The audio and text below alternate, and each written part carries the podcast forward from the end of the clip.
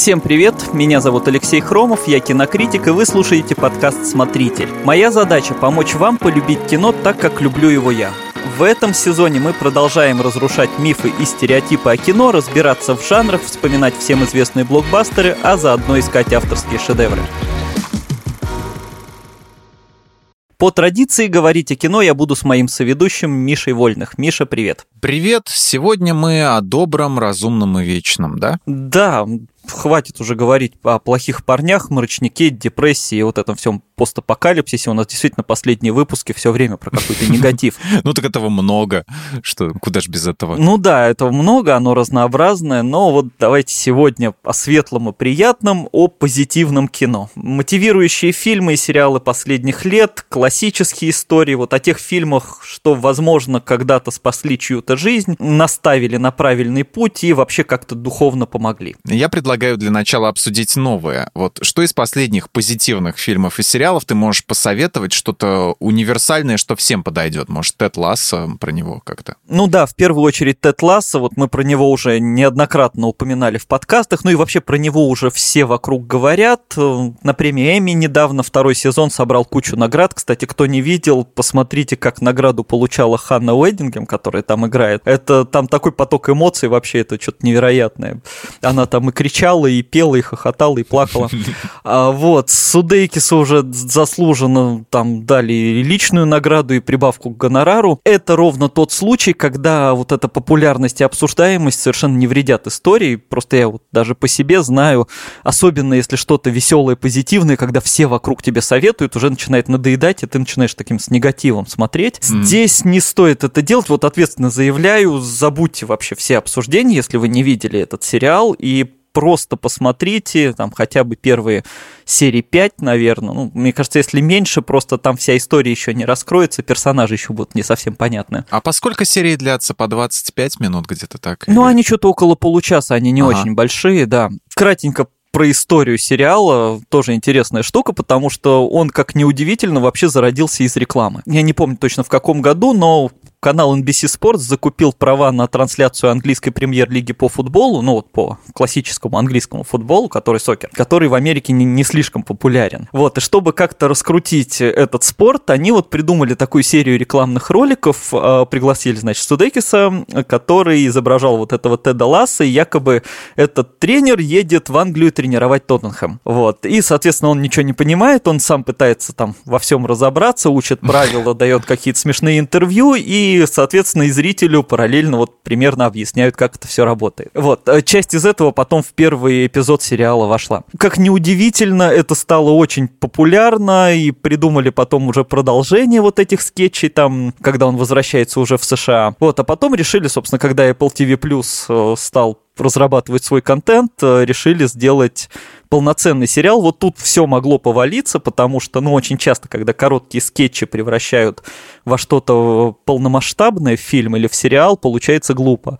Но mm-hmm. тут в дело включился Билл Лоуренс, который создатель клиники. Человек, который умеет писать и смешно, и при этом очень жизненно, трогательно, эмоционально. Кажется, что стандартная завязка, такой вот смешной, нелепый тренер, приезжает в какую-то незнакомую обстановку и делает там много всяких глупостей, но тут надо понимать, что это это, ну, это не Барат, это скорее Джей То есть это не тупой человек, который mm-hmm. делает всякий идиотизм, а это человек, который открытый ко всему новому, он такой наивный, но он вот максимально позитивен и всегда хочет всех поддержать. И поначалу там все персонажи кажутся такими слишком клишированными, слишком стереотипными. Вот есть там агрессивный капитан команды, есть хозяйка клуба, которая вот злодейка такая, она хочет его там развалить. Но самый кайф в том, что это специально так сделано, потому что в этом и есть вот этот главный обман, что герои, они такие стереотипные не только для зрителя, они стереотипные друг для друга. И только, собственно, Тед Ласса появляется, и он начинает видеть в каждом из них людей. И оказывается, что, собственно, злых людей-то и нет. Что агрессивный человек может быть на самом деле очень заботливым, просто вот он не умеет высказывать свои чувства, там, что это злодейка, она тоже на самом деле не злодейка, это просто человек, который просто не знает, что делать, вот она совершенно потерянная. Ну, то есть он как психолог их раскрывает. Да, да, угу. это человек, который как бы умеет видеть в других людей, и у многих чуть ли не впервые в их жизни спрашивает, а, а ты что чувствуешь, а ты что думаешь, да, и угу, там оказывается, угу. что уборщик вообще, который полотенце собирает, он в футболе разбирается лучше всех остальных, просто его об этом никто никогда не спрашивал. И вот так вот раскрывается весь этот сериал, то есть раскрывается, что в каждом человеке намного больше, чем кажется на первый взгляд. И это все из скетча родилось. Да, и это все родилось из рекламного скетча изначально. Вот что это действительно удивительная история. И, собственно, наверное, мало какие сериалы я советую вот прям такому количеству людей, как этот. То есть я, я реально Теда Ласса, наверное, посоветовал всем, потому что, ну, сейчас очень много негатива или, по крайней мере, беспокойств. А вот это такая, она, причем не навязчивая, не слишком такая приторно-сахарная доброта, а она жизненная такая простая, но ты вот в это погружаешься, и тебе становится хоть ненадолго, но легче. Из других позитивных, приятных премьер, э, в первую очередь мне вспоминается Yesterday Дэнни Бойла. Мы его тоже как-то в подкасте уже упоминали. Тоже такая спокойная очень история про музыканта, который попадает в мир вроде бы обычный, но там никогда не существовала группа Битлз. Угу. Вот, он начинает петь их песни, раскручивается на чужих песнях, чувствует себя немножко обманщиком, но с другой стороны несет в мир вот эту великую музыку. И там как раз, кстати, на этом позитиве, на этой доброте построен вот этот классный сюжетный поворот, когда кажется, что вот там появляются какие-то такие странные злодеи, непонятные его преследующие. Которые сейчас его разоблачат. Да, да, да. А на самом деле все наоборот. Там это тоже максимально такие добрые люди, которые просто вот скучают по хорошей музыке. Самый мотивирующий фильм, наверное, это «Форест Гамп», хотя вот фанаты Рокки со мной могут не согласиться. А, первый раз посмотрев эту картину на DVD, а, году так в 2006 вроде, я понял, mm-hmm. что это, наверное, вообще лучшее кино за всю историю. Ну, для меня, во всяком случае, лучшее, что я видел. Действительно, картина Земекиса, она такая, обладает таким терапевтическим, что ли, исцеляющим эффектом. Если что-то начать делать, то у тебя все получится. В принципе, что все просто. Человек может сделать все, что хочет. Вот. За Томом Хэнксом, вот, кстати, после Фореста Гампа закрепилась амплуа такого героя-одиночки, где-то похожий персонаж был в «Терминале». А, еще был какой-то фильм, к сожалению, не помню название, где он на необитаемом острове, по-моему, был «Изгой». Один. Да, «Изгой». А, вот. Знаешь ли ты что-нибудь похожее по силе, так сказать, месседжа, но, может быть, менее известное? Есть такой простой, но совершенно, по-моему, невероятный фильм, который, вот как мне кажется, в нашей стране не слишком известен, ну или меньше известен, чем стоило бы, хотя в Америке он культовый совершенно, его крутят каждое Рождество. Вот. Хотя, кстати, тоже он на старте провалился, когда его выпустили, а потом стал таким легендарным.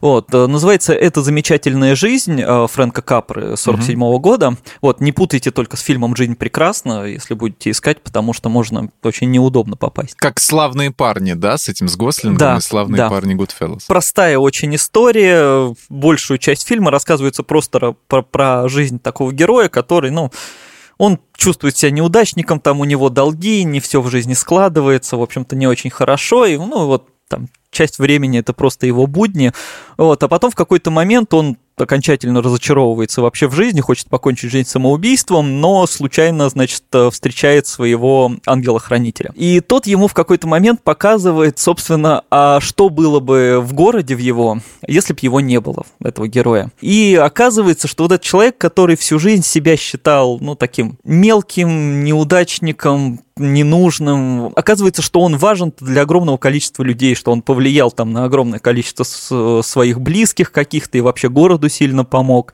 и что вот если бы его не было, все бы вообще в жизни сложилось по-другому. И мне кажется просто, что это такое очень хорошее вот э, отражение жизни каждого человека, что все мы там хоть немножко, но меняем мир вокруг себя, хоть кому-то да помогаем, и как-то вот делаем мир чуть светлее, и в какие-то такие особо мрачные моменты, когда кажется, что ты уж совсем никому не нужен, вот, вот этот фильм вообще, мне кажется, очень хорошо должен помогать. А что-то по описанию немножко Ангела напоминает, да? А, да, я, честно говоря, не искал, вот ссылался ли на него Люк Бессон, но, в принципе, аналогии, да, достаточно так заметно, да. Ну, во всяком случае, в начале, да, то есть у Ангела там немного немножко как бы все равно другая история. Там не, не сказать, чтобы главный герой там внезапно всем стал нужен, но ангел Ну да, там, там другой. Ну, кстати, «Ангела» тоже очень хороший фильм. Он да, да. Очень да. приятный. Вот. Еще одна моя такая личная привязанность большая — это трилогия, которая начинается с фильма «Перед рассветом», потом там «Перед закатом» и «Перед полуночью». Две, значит, угу. еще вот две части. Ну, там от фильма к фильму, конечно, проблем становится побольше таких вот спорных ситуаций. Но первая часть это вот вообще она максимально тоже такая спокойная.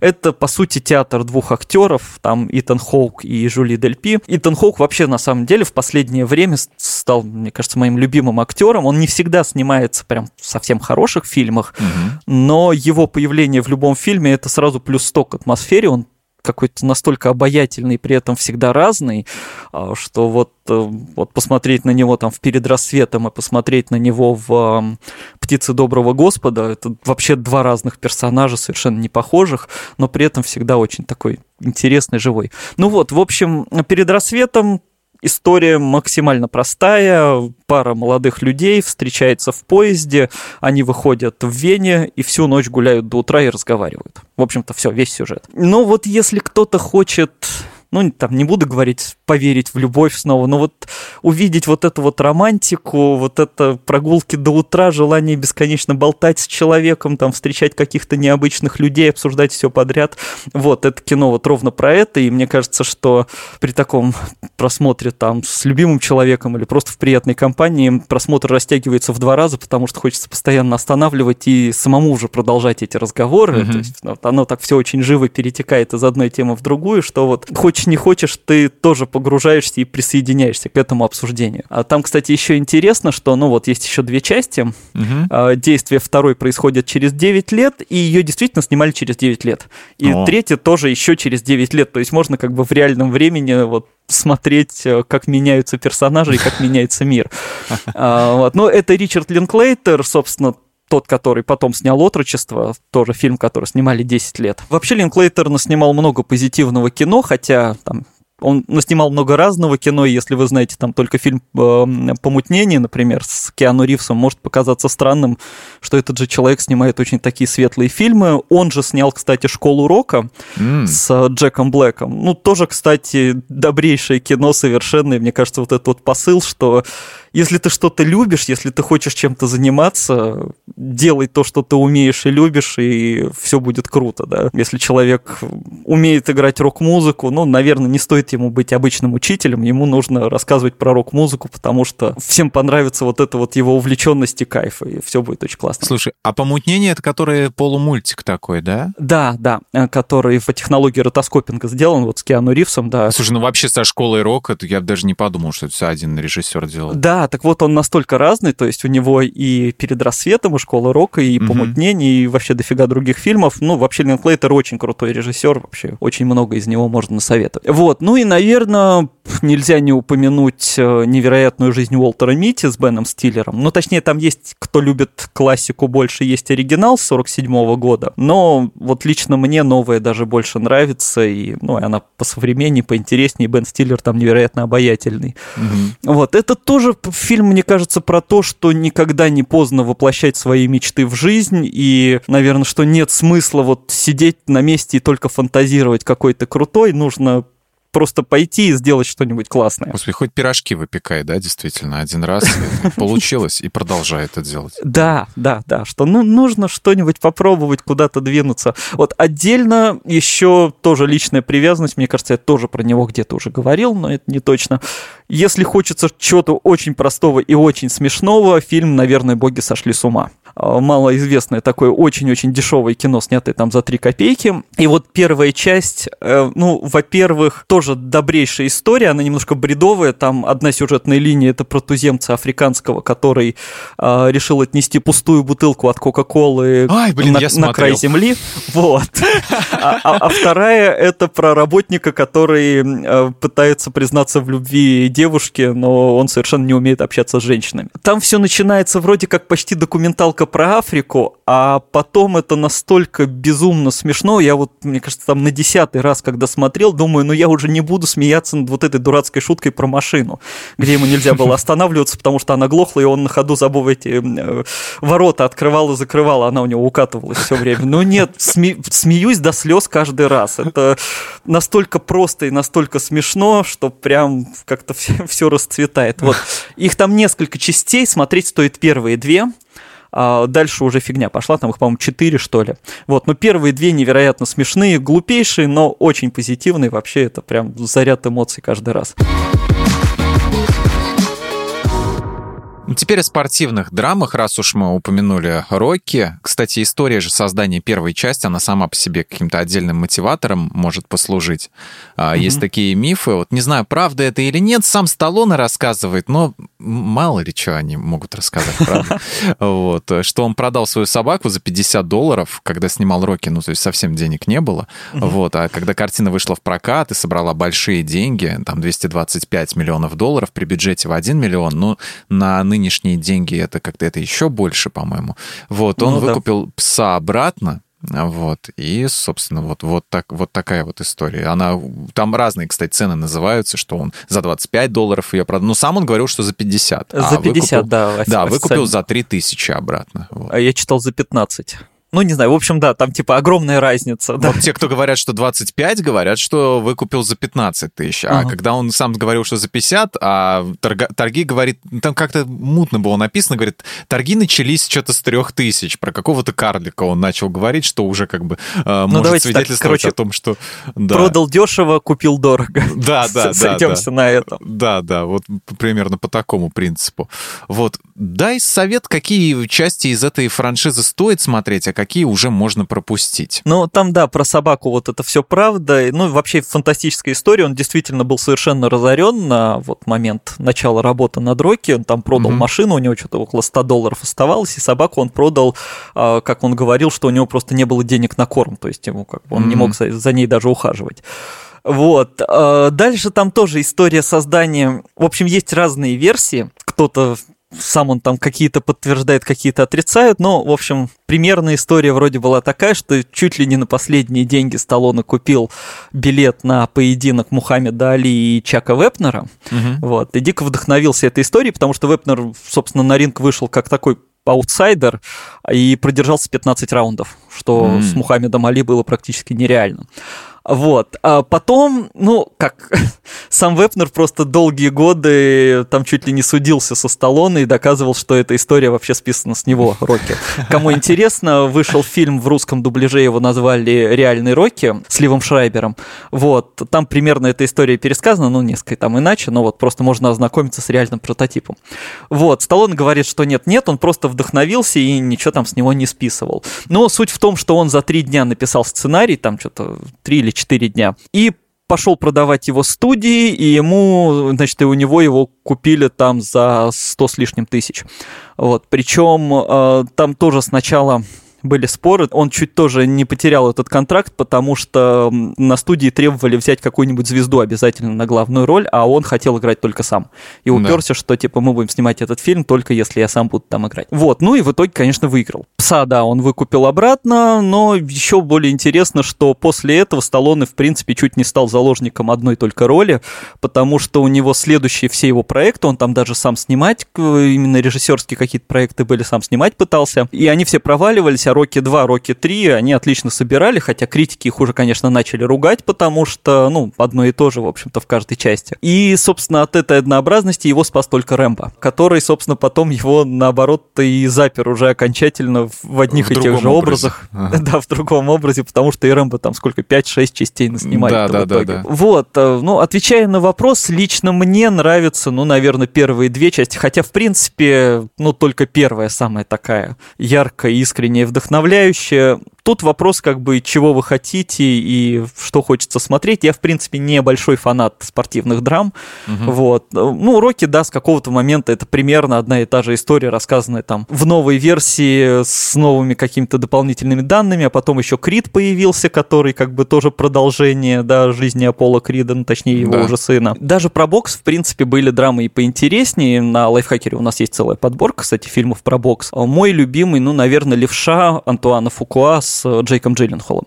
Вот, но mm. это мрачный фильм уже, это не то чтобы сильно вдохновляющий, ну, точнее, там как бы, понятно, не будет спойлером сказать, что герой там после трагедии и падения возвращается и снова становится крутым, но все равно там достаточно такая мрачная атмосфера в какой-то момент.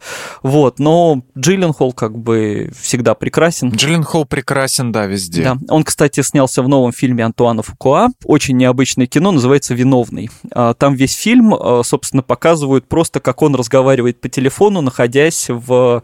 В общем, он работник службы спасения, он разговаривает по телефону с клиентом. Это ремейк э, датского фильма. Вот. Ага. То есть весь фильм человек сидит на месте и говорит по телефону, но оторваться невозможно. Это настолько драйвово и динамично сделано. Вот это интересно, да, это да, необычно. Да, он 1 октября выходит на Netflix, вот мне его довелось уже посмотреть. Mm. Очень круто, прям захватывает. Крупные студии до сих пор в массе своей мыслят старыми принципами, что в фильме должна быть драма, экшен, саспенс. Трудно ли, по-твоему, авторам кино позитивного, как его еще называют Фил Гуд, вот проталкивать свои идеи на фоне всего этого и убеждать, что именно вот такое кино сейчас нужно, доброе, вот, а не эти бесконечные всякие надрывные, мрачные триллеры какие-нибудь? А тут, мне кажется, для начала вообще можно взять шире, что ну, такой подход вот этот стандартный, он ограничивает не только идею какого-то там Фил Гуд, да, вот этого mm-hmm. муви. Но вообще любое авторское видение, просто из этого рождаются вот эти все стереотипы, там типа персонаж должен развиваться, там или в фильме должно быть три акта. К которым мы уже привыкли к этим установкам. Э, все зрители. Они есть, это нормально, шаблоны, они не зря рождаются, они работают, но, в принципе, когда автор рассказывает какую-то историю, он никому ничего не должен, он рассказывает так, как он ее видит, а дальше уже там вопрос к зрителю, воспринимает он ее или нет. То есть нету вот этого стандарта, которому все должно соответствовать, это все фигня, то есть как раз оно ограничивает свободу творчества. Я вот недавно посмотрел фильм «Титан», кстати, очень жаль, что я его не посмотрел до того, как мы записывали подкаст про мерзкие фильмы. Потому что он отлично, там боди-хоррор, просто вот наследник Кроненберга, он туда вписывается отлично.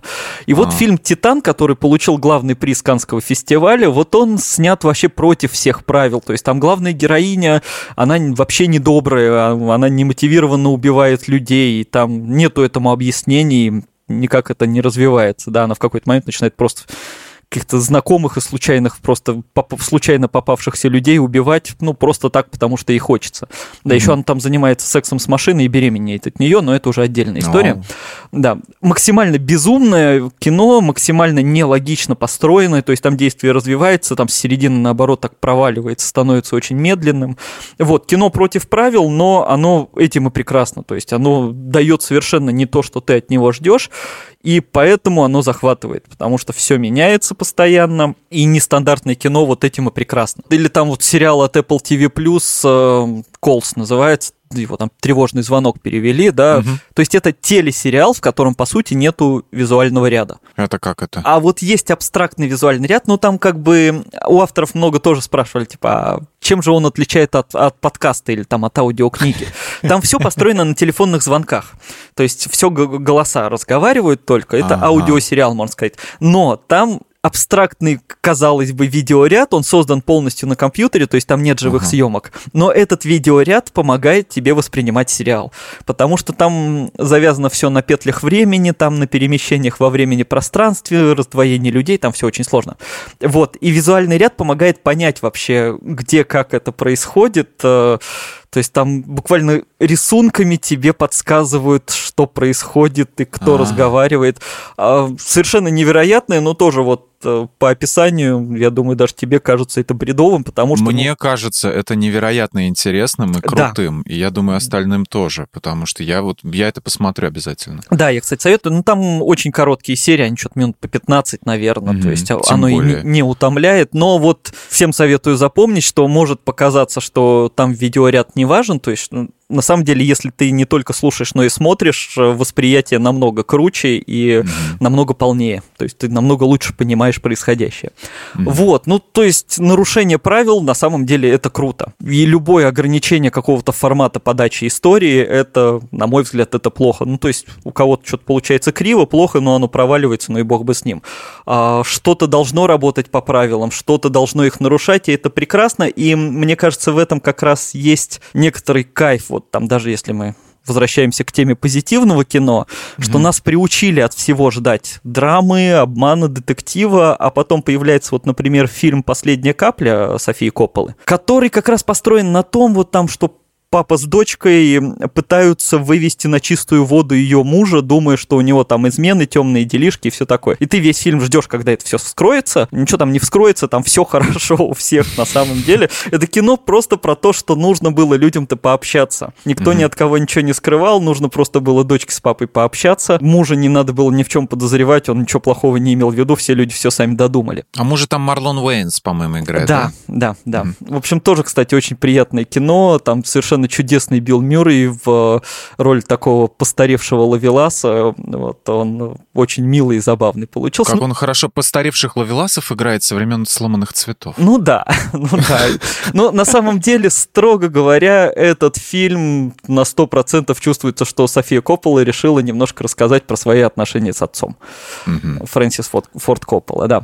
Вот, потому что, ну, в самой рефлексии чувствуется, и главная героиня, ну, настолько на нее похожа, что просто невозможно. Это буквально альтер-эго режиссера, вот, совершенно очевидно. А еще по такому же принципу «Свинья» э, снят, то есть «Обман ожиданий» с Николасом Кейджем. Там примерно тоже, что ты ждешь, что сейчас э, Николас Кейдж начнет крушить и всех да, разносить. Да, что это будет Джон Уик только про свинью, да. Да, да, да. А в результате ничего такого не случается.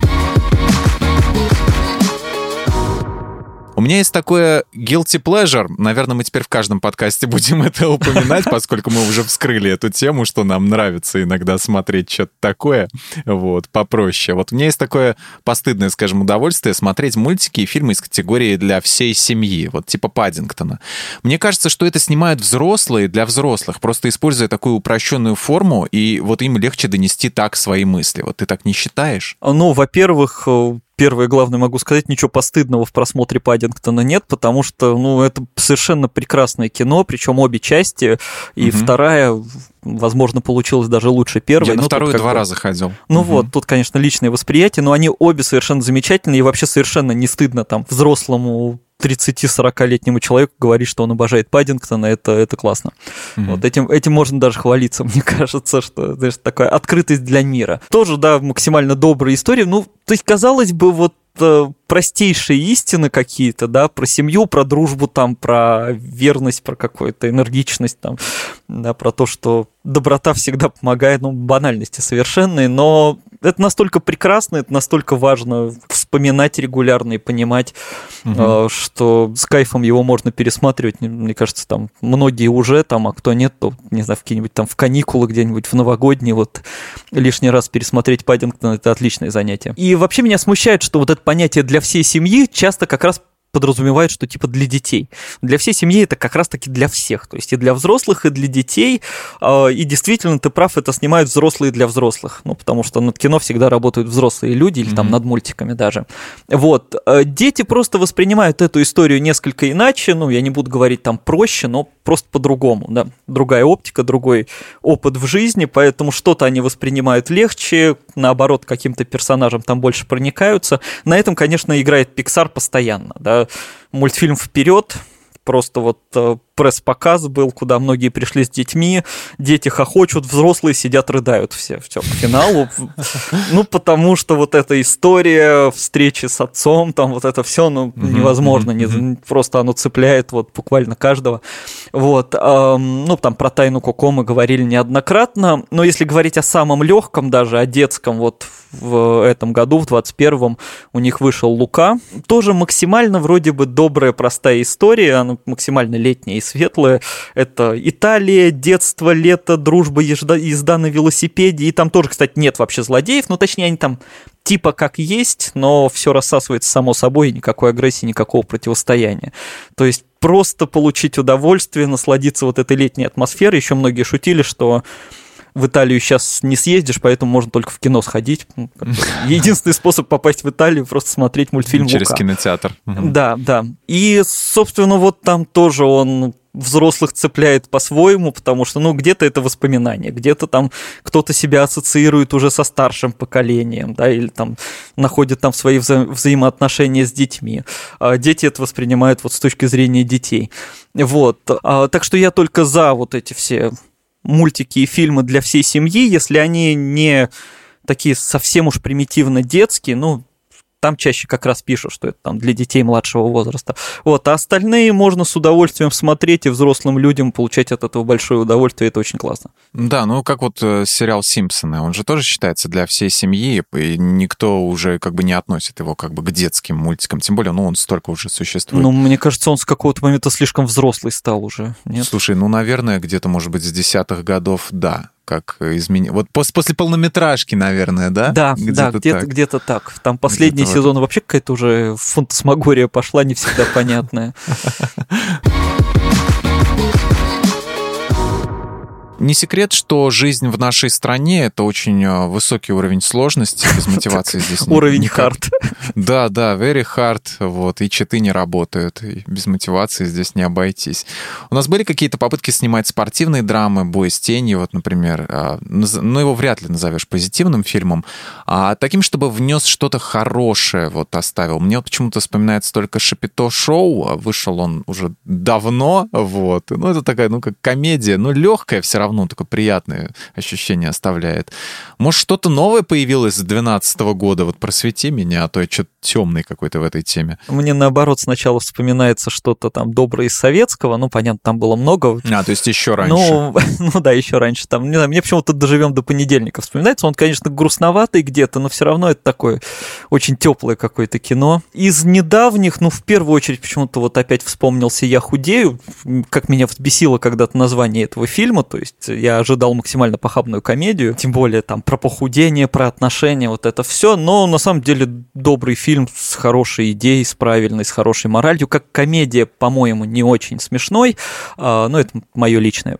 А, вот, mm-hmm. но именно легкое такое позитивное кино. Я по годам вот не вспомню, может быть, там большая часть это была, наверное, до 12-го, но все-таки из относительно нового. Фильмы Шамирова, конечно же, то есть началось у него все с «Дикарей», ну, он вообще театральный режиссер больше, да, но вот когда пошел в кино. «Дикари» — это тоже такой набор сценок про летний отдых, про там, ну, даже какие-то конфликты, но все равно это такие разговорные, теплые, добрые такие летние сценки, вот. Потом у него были упражнения в прекрасном, игра в правду, правду. Это тоже вот, ну, тоже совсем такие театральные истории. Упражнение в прекрасном, это можно сказать, вот, если взять, о чем говорят мужчины, фильм, да, да? да. ну или там спектакль. Да. И то же самое, но про театралов. То есть то же самое, но завязанное на искусстве. Несколько артистов театра едут на гастроли, там три опытных артиста и молоденькая девушка с ними. И вот они все время разговаривают, бесконечно совершенно. Игра в правду — это вообще такое максимально камерное кино, когда несколько человек, я там не буду раскрывать главную интригу, если кто не видел, но несколько человек mm-hmm. собираются там в квартире и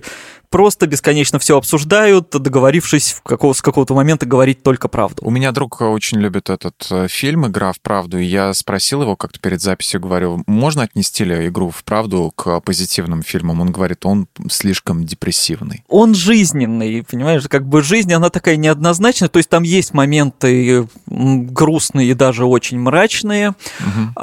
но не знаю, у меня он все-таки оставил такое ощущение какое-то хорошее. То есть, Приятное. мне кажется, все-таки, все-таки, да, это доброе кино, то есть про сам, саму жизнь, да, вот как что-то, что-то в нем есть такое светлое последние месяцы, конечно, имя Шамирова там воспринимают не лучшим образом, потому что непосредственно Каха выпустил Каха. тоже он. Да, да. да, а, вот, но могу его оправдать сразу же. Э, сейчас выходит или уже вышел, я вот там за порядком серии не слежу, сериал «Большая секунда», тоже его, и вот он вернулся к тому, что умеет делать, что делает хорошо. Это такой история сериала в сериале, э, то есть там, когда бывший муж и жена собираются и пишут сценарий сериала, а вторая сюжетная линия это то, что происходит внутри этого сериала. Вот. Ну и то же самое, как бы в хорошем смысле, то же самое, тоже много разговоров, много общения о личном, об отношениях, э, такое очень человечное, светлое какое-то, очень живое.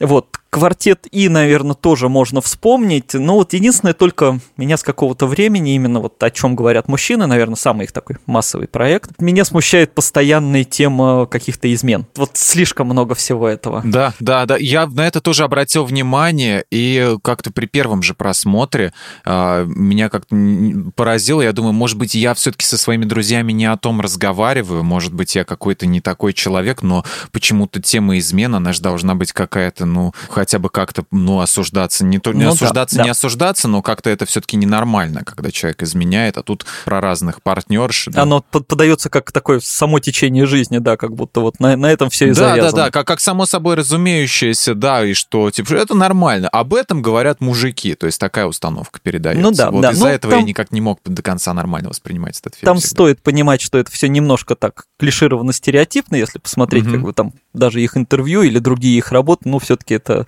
образы такие, но да, как-то немножко вот иногда цепляет. Mm-hmm. А, у, у них есть, конечно, прекрасный фильм «Быстрее, чем кролики», но он все-таки мрачный. Это черный юмор про смерть. Вот, его позитивным не назвать, но просто это, наверное, один из моих любимых. Вот, еще, наверное, ну, единственное, вспомню такой фильм «Хороший мальчик». А, он такой специфический, ну, тоже такой простоватый, там про школьника, про его папу. Ну, вот тоже такой в общем-то, филгуд такой, он оторван от реальности, конечно, там не пытаются разбирать совсем уж жизненные ситуации, вот, но он очень добрый. Ну, наверное, mm-hmm. вот так сходу и все.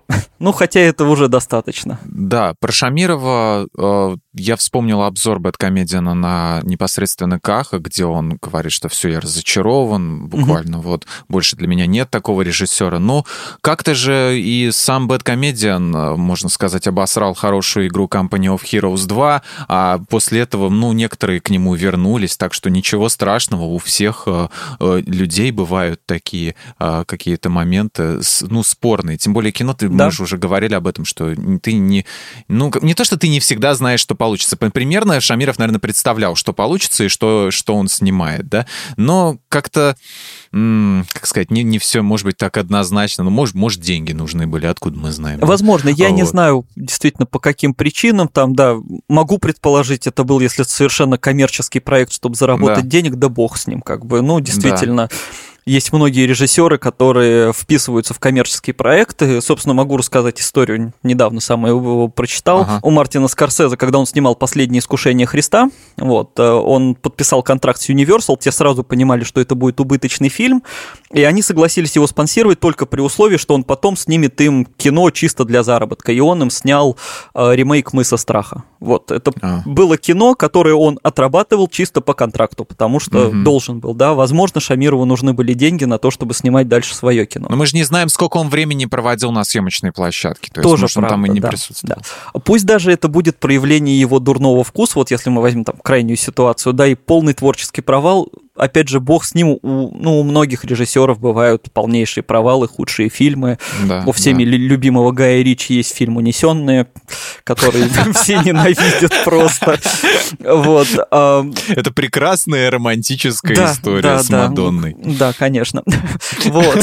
Ну, ну, бывает такое. И Мадонна там совсем не потому, что она была жена его. Конечно, конечно. Она просто хорошая актриса. Само совпало. Ну вот, и ну это совершенно не отменяет ни его таланта в остальных фильмах, ни его возможности снимать дальше хорошие фильмы. То есть, ну, если он будет снимать сплошняком такую фигню, ну, все, значит, конец. Но вот судя по этому сериалу, нет, ну вот человек умеет снимать, он умеет делать хорошие фильмы. Ну, пускай просто забудем, сделаем вид, что этого не существовало. Спасибо большое, что слушали этот выпуск. Смотрите хорошее и авторское кино, ищите то, что близко именно вам, и не забудьте подписаться на наш подкаст. Слушайте нас на всех удобных платформах, комментируйте, ставьте лайки и звездочки, а еще вступайте в наш чат в Телеграм, который так и называется «Подкасты лайфхакера». Продолжим обсуждать хорошее и разное кино там. А мы с вами прощаемся. Пока. Пока.